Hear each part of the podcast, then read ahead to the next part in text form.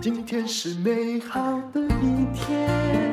欢迎收听人生实用商学院。今天很高兴的请到了敦南艺术讲堂的创办人张志龙老师。张老师你好，淡如好，各位听众大家好。我知道你是一个名画的专家，而且是爱好者，而且你刚从某些国家回来，对，啊、还有带一些朋友去看美术馆。啊、是的，刚刚从嗯希腊跟西西里啊十三天的旅程回来。嗯，而且又要去九月的时候要去带西班牙团，对不对？对，你的团跟别人比较不一样，大部分就是要从欣赏艺术出发吗？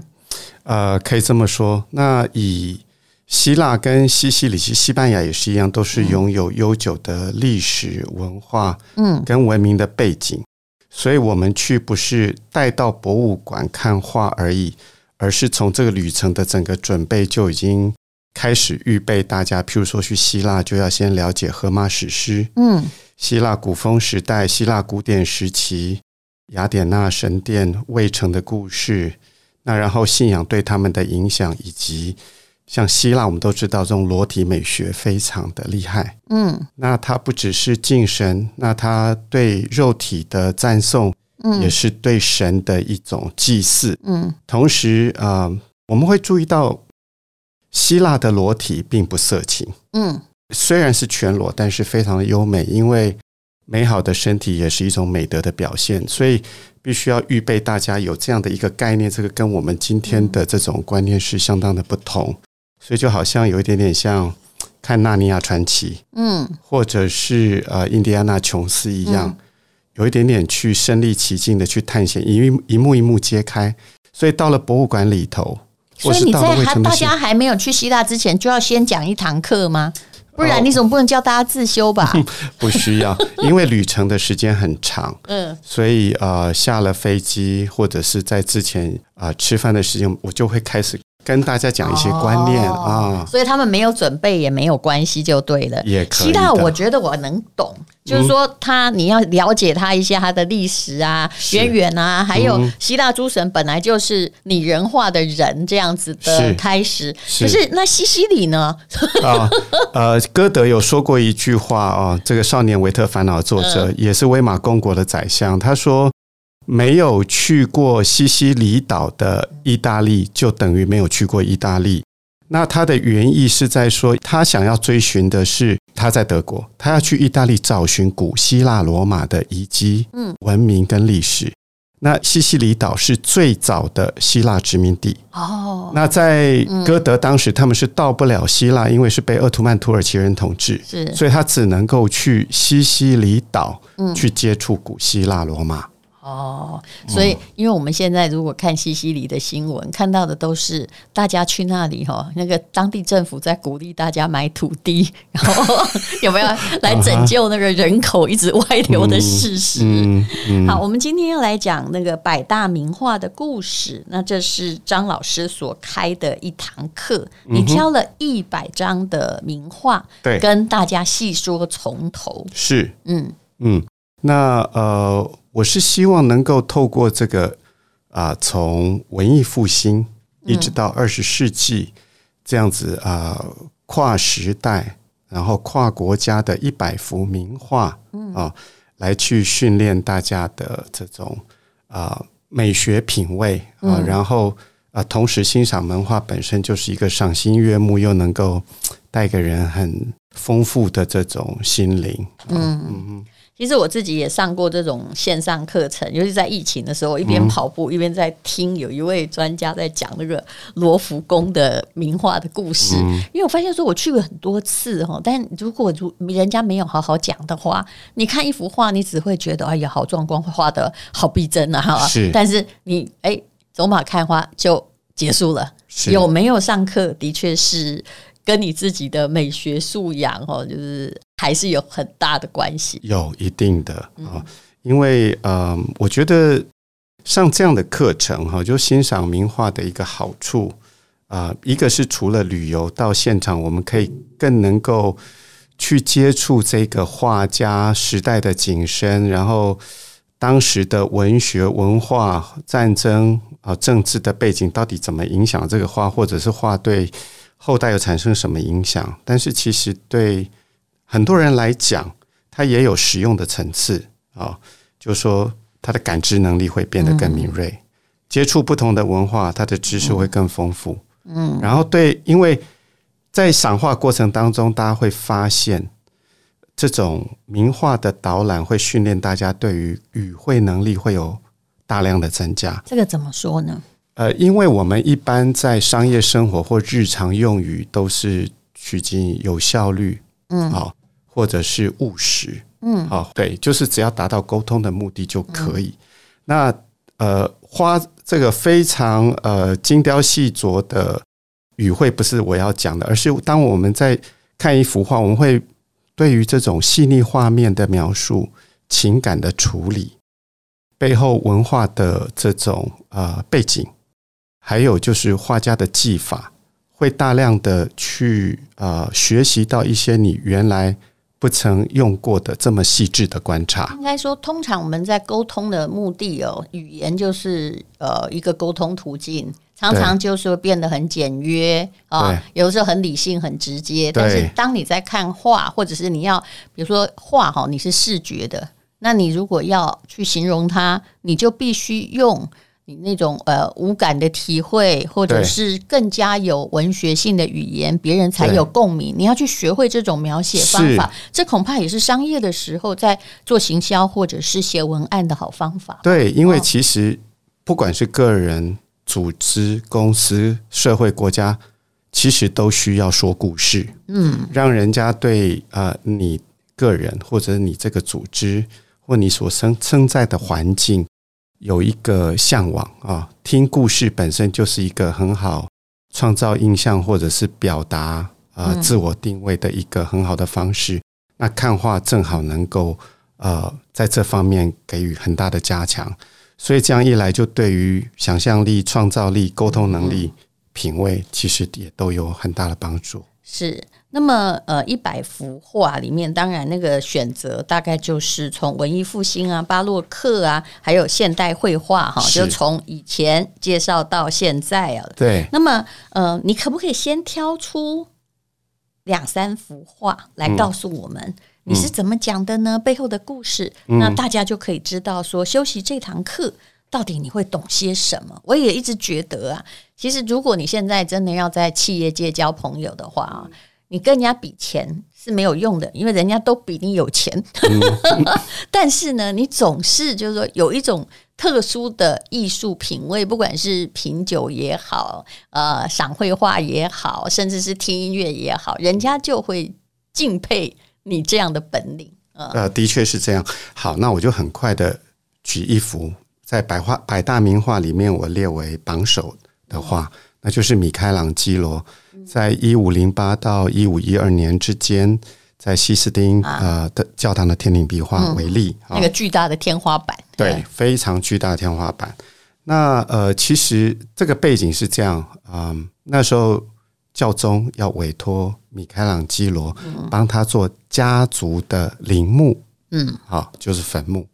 那但是之间就有很大的争执。后来两个人生气，米开朗基罗要求见教皇，嗯，教皇不理他，他很生气就离开，说以后如果教皇要见我，只能在第三地见面。嗯，结果后来他跑回佛罗伦斯，佛罗伦斯跟教皇国是不同的国家。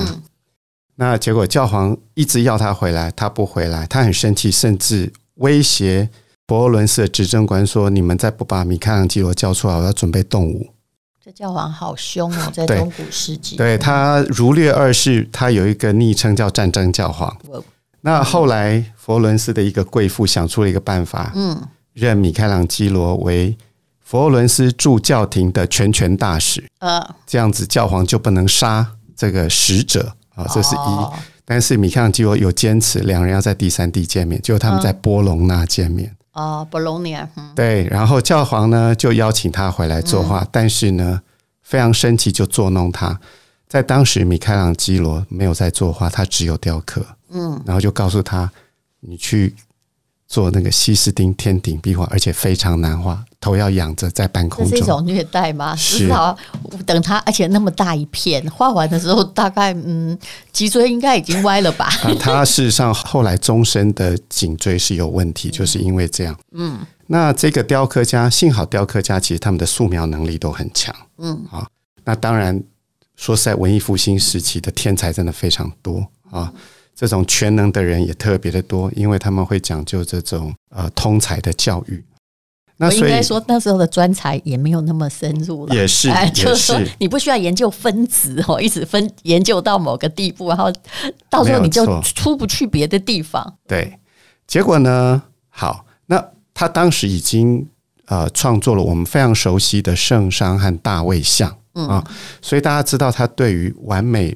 人体的刻画是非常的厉害，但是我们看到西斯汀天顶壁画创造亚当，亚当可能是一个完美的希腊人体，但是其他的人呢？譬如说，呃，亚当夏娃被逐出伊甸园，嗯，或者是诺亚方舟，你会看到那些人的姿态是有一种挣扎的魂魄，嗯，好，那是有一种骚动的人体的感觉，嗯，文艺复兴本来是要复兴回到古希腊那么伟大的艺术跟文明。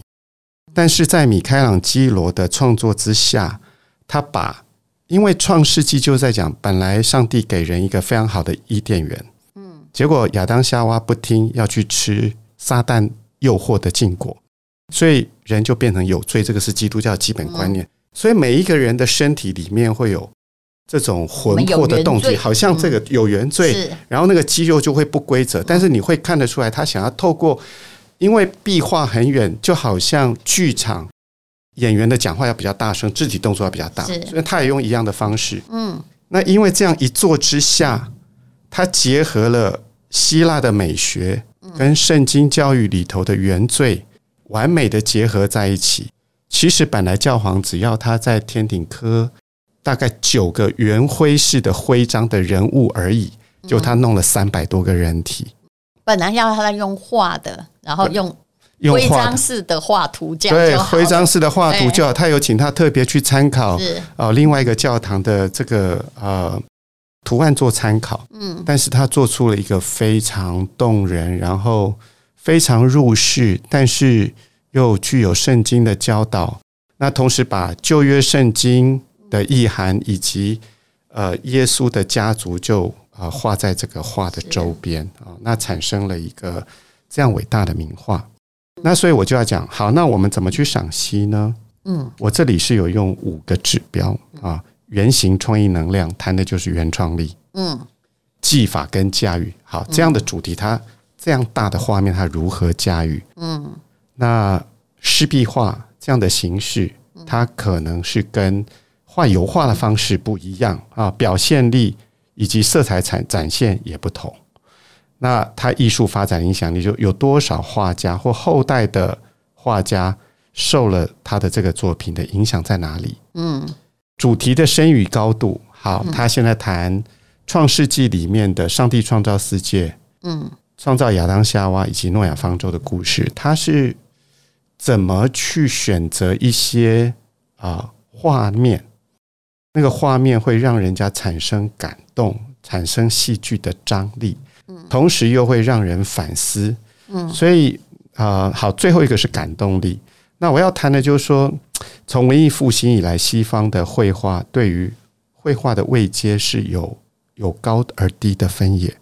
最高是历史画、人物画，那其次是风景画、民俗画，嗯，动物画到静物画，嗯。那意思就是说，这样的位阶表示说，越最高的历史化就包含了宗教啊、呃、历史战争这种话，因为要处理很多人在一个大的场景，然后处理他们的情绪、肢体、思想，所以越复杂。也就是说，一个好的画家必须要有浓厚的人文主义思想。是，所以主题的深与高度，就是也是在挑战画家这样子的一个能力。那我。一百幅名画都用这五个指标哦，这样大家就可以遵循。以后看到一幅画，即使你刚好没有讲到，他也会用这个五个指标，对啊，去分析它，去看它。你会建立你自己的看画的一个主观品味。对，就给大家一种经纬或者是一个工具啊。嗯、就哎，我们到底要怎么去评论一个画？我们评论的目的不是要给高低，评论的目的是训练一种欣赏的一种角度跟品味跟方法。至少你不会只说啊，它很好看呐，哦，好像真的啊，很壮观啊，有没有在？是，如果你去任何的博物馆，只要把前面有华人，大概讲的都是这样。对对，这个就跟品酒一样，看起来好好吃。对，或者是跟品酒一样，就讲说哦，这个呃，喝起来啊，到底是涩不涩啊？还是有时候会用一种比较难听的话，哎，狗屎味够不够重啊？哈，然后就会开始去讲，跟品咖啡一样，就所以如果说我们。呃，懂得品咖啡、品酒、品茶，嗯、那你会发展很多的语汇跟细致的这种观察跟感受能力。看画也是，是因为我考过那个，嗯、有去考那个三级嘛，WSET 的品酒师，哇，真厉害！对，但是我、嗯、我去考的时候，我就说就呃一边在读，我就觉得在笑，为什么呢？问你什么叫苔藓味？你吃过吗？嗯，然后什么叫狗屎味、猫尿味？我问你，你吃过吗？嗯、没有吗？还有矿石，对不对？但是我们是在追求一种，就是说，我们人同词里的一个虚无缥缈的想象。嗯、我们只是用一个词来说出我们可能形容的感觉，嗯、这一点非常的奥妙。对，是是这样，没有错。对，矿石你吃过吗？没有错。嗯，好，那么呃，那你最喜欢哈，就是说你一去再去。百去不厌的，除了西斯丁这个教堂之外，那么还有哪些博物馆呢？嗯啊，我非常喜欢呃西班牙马德里的普拉多博物馆啊。呃，我为什么这样讲哦？因为西班牙有一个非常特殊的地方，他们在十六世纪的时候啊，嗯、因为联姻的关系，他的这个皇帝叫做查理五世啊。他本身他是说法语，然后居住在尼德兰地区，嗯，但是透过这个婚姻的缔结，娶了西班牙的公主，嗯，那所以当他当西班牙国王的时候，他也同时是尼德兰地区的总督。他们以前欧洲都这样啊，对。然后呢，老板并没有在家哦，是是。然后他的这个尼德兰的家族本身是哈布斯堡家族，嗯，那所以他们又兼任了神圣罗马帝国的皇帝，嗯。那也因为这样，普拉多博物馆，因为他正好是这个查理五世，他是文艺复兴时期的皇帝，所以他的收藏就变成有很多是尼德兰地区、荷兰、啊比利时。那这些地方呢，大量的跟威尼斯往来，所以他有威尼斯画派的作品，像提香是啊，当然西班牙也有，那就像葛雷科啊。那然后，因为他又是整个神圣罗马帝国皇帝，所以他有这样的资源哦。他非常喜欢拉斐尔的画，他又有收拉斐尔的画，所以普拉多博物馆本身刚好差不多就成为欧洲最有品位的一个博物馆。诶，那为什么他不是住在那个荷兰区嘛？吼，就是尼德兰区啊。是。那为什么他？东西现在都在西班牙，哎，讲的非常好哈。事实上哈，对他来讲，他的母语是法语。嗯，好，他说他会跟爱人讲法语啊，然后呢，要讲军事的语言呢，就讲西班牙语。哦，他说他要骂下人的时候就讲德语。哦，因为哈布斯堡那边然后德语。那呃，但是因为他还是会根据他的这个军队跟政府。它的根最强大是在哪里啊、哦？那就是在西班牙啊。哦、当仓库，就是把他的东西都运回去。还有后来就是说，他的儿子们会继任，就没有兼任这么多地方，因为慢慢生了儿子、孙子之后，他的那一系就慢慢是朝西班牙发展啊。所以哈布斯堡家族有两大收藏的博物馆，嗯，一个就在普拉多，另外一个在威尼斯的维也纳艺术史博物馆。所以这两个都是哈布斯堡家族，就变成一个是奥西德奥系的，嗯，一个是西班牙系的，嗯，但是西班牙系刚好是在最强大的时候收藏，所以它的收藏的丰富又更多。嗯，那当然呢，我们现在只能用听的，看不到那个画面啦，啊，嗯，但听说你后来也还有介绍说，哎，台湾人当然有的比较关心台湾，像奇美博物馆的。好，镇馆之宝啊，你也都帮大家讲解了，嗯、否则大家一去哦，都只看到人跟人呢。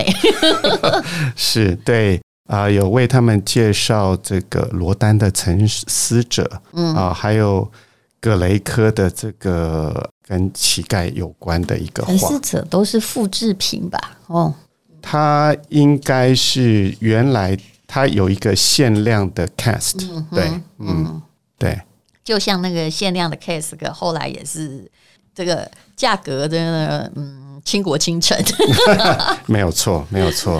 嗯、好，那所以呢，如果你没有办法亲临现场欣赏名画的话，你是可以哦，透过啊张老师的讲解，然后了解这些名画的故事。总共一百幅哦，嗯、其实你只要建立刚刚讲的那个五个标准，我相信大家可能看了一半之后，也会自己看了啦。对不对？就越来越懂你在说什么了。对，大家开始就会有一个基础跟一个思考的逻辑，嗯，就是哎，开始懂，不会漫无目的，只是在看画面、嗯、看色彩，或是觉得美不美这件事情。那有一个观念很重要，就是说，呃，其实，在欣赏艺术哈，呃，懂艺术，第一个都不会用美作为标准，是通常一眼看的美的东西，长期来讲都是不耐看，而且缺乏深度。嗯是，呃，因为艺术最重要的一件事情是原创，嗯，那这种原创是一种有意义的创造啊、哦，它会产生一种力量。所以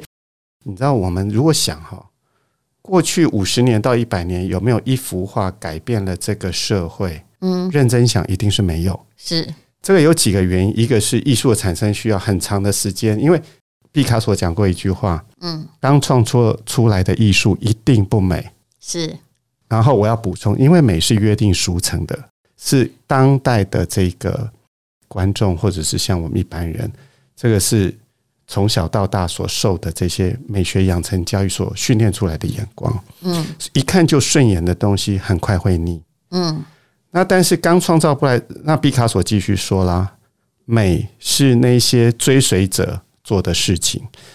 他创出来的东西可能非常粗犷，你看起来非常的不习惯。那小孩模仿也会，但你后来发现哦，不是这么简单。嗯，然后你就会慢慢去修得越来越美。那这就是模仿者做的事情。我基本上觉得毕卡索也挺会替他自己说话。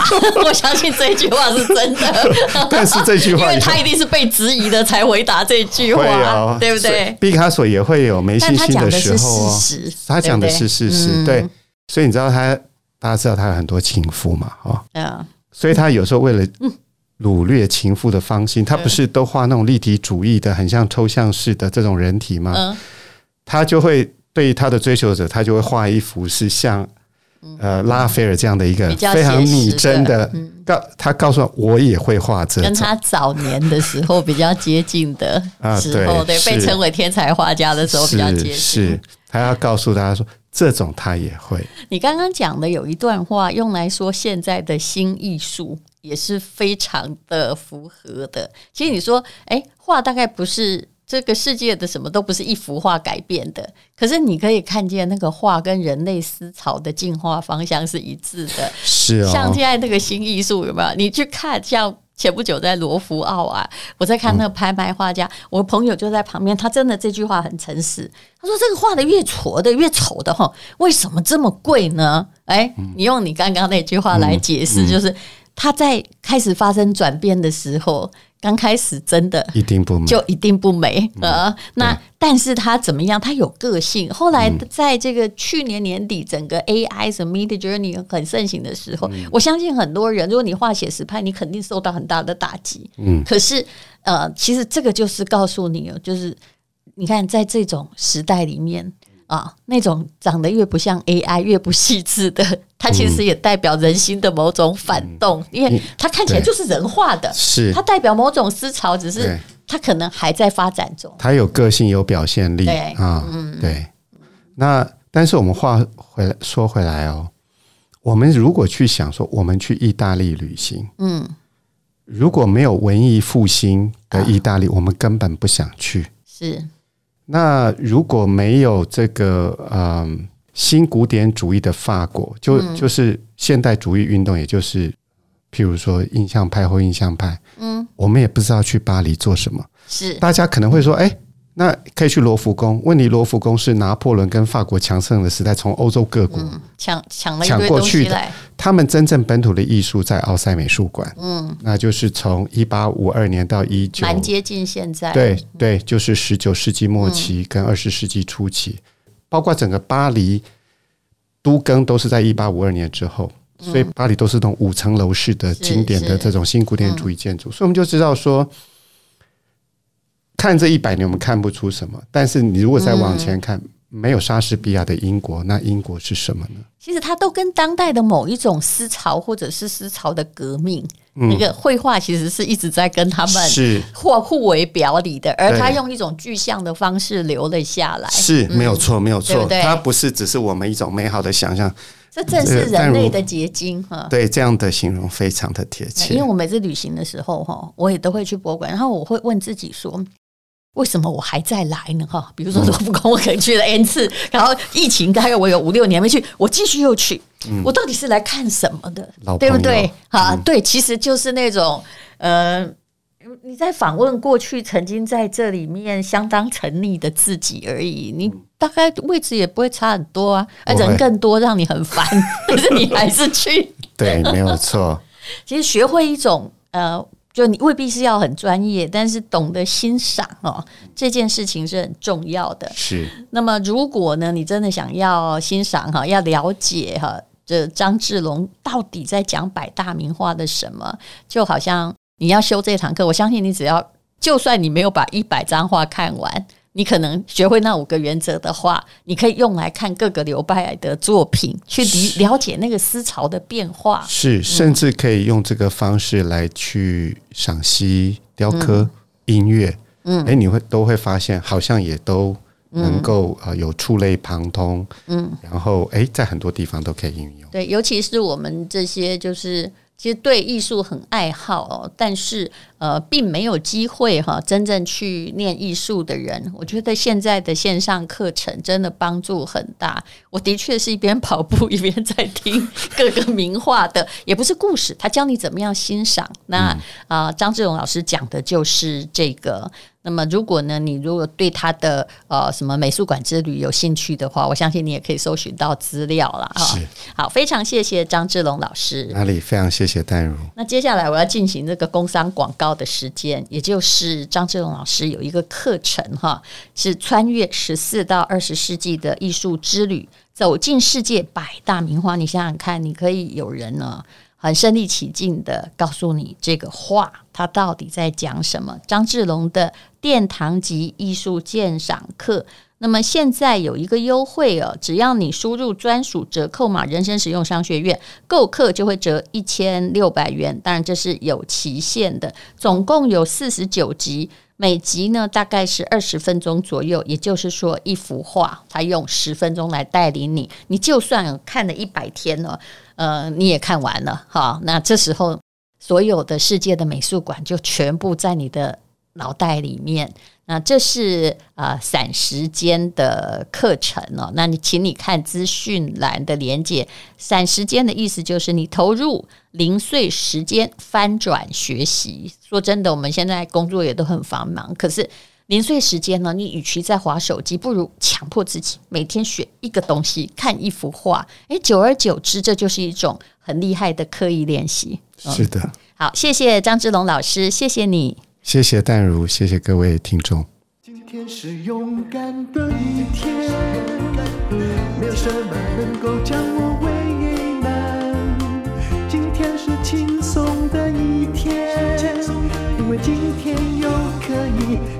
天又可以好好吃个饭，做爱做的事，唱我爱唱的歌，吃我想吃的饭，尽量过得简单。做爱做的事，唱我爱唱的歌，吃我想吃的饭，尽量过得简单，尽量过得简单。